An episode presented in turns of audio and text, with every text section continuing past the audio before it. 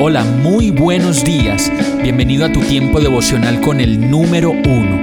Qué alegría saludarte con la certeza de que Dios está obrando en tu vida su perfecta y buena voluntad, ya sea porque estás aprendiendo de un momento difícil o porque estás disfrutando de su amor a plenitud con paz y tranquilidad.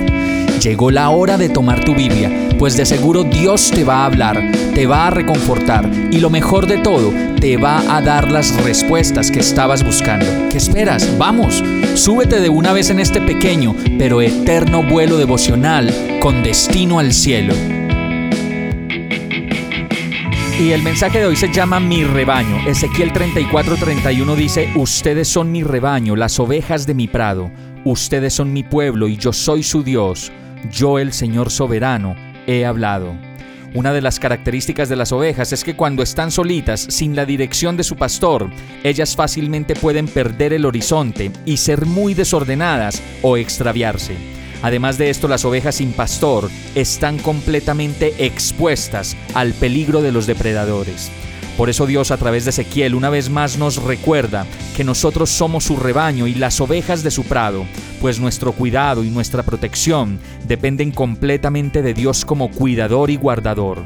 Ante esta declaración, no tenemos por qué tener miedo sobre el futuro, ni mucho menos tener miedo por la provisión, por el alimento, por el lugar en donde vamos a vivir y por lo que necesitamos para estar seguros y confiados. Dios nos va a guardar de las bestias depredadoras de la sociedad, de las bestias depredadoras del qué dirán, de las apariencias de la sociedad, del miedo, de las deudas, de los vicios, de la mentira y de todo aquello que pueda dañarnos como rebaño. Finalmente la pregunta central de todo este verso podría ser más bien, ¿ya eres parte de ese rebaño? ¿Ya puedes tener la seguridad de que tienes un pastor? ¿Ya le dijiste a ese pastor que tú eres su oveja? ¿Ya te estás haciendo parte de su rebaño y escuchando la voz del pastor? Pues bien, si así es, el Salmo 116.7 dice, ya puedes, alma mía, estar tranquila, que el Señor ha sido bueno contigo y no va a dejar de ser nunca tu pastor, tu guardador y tu descanso. Vamos a orar. Amado Señor, gracias por tu cuidado y por tu voz que inconfundiblemente me guía y me da dirección. Tú y nadie más que tú sabes que necesito tu dirección y tu cuidado. Gracias por ser mi pastor, por ser mi guardador y mi amigo. Me entrego a ti y descanso en tu perfecto cuidado, agradecido, confiado, dichoso y seguro de que tú estás obrando tu perfecta voluntad en mi vida. En el nombre de Jesús. Amén.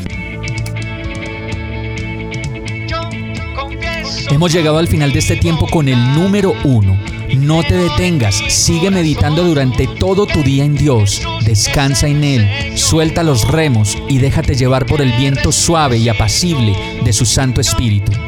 Solo compártelo con quien lo necesite y ames. Hoy, de la mano de Dios, todo será un gran día. Para más información visita nuestra página www.iglesiabierta.com o llámanos al 313-334-0116. Oramos y rogamos para que cada día te enamores más de Dios y para que no pares de pasar todo tu tiempo con el número uno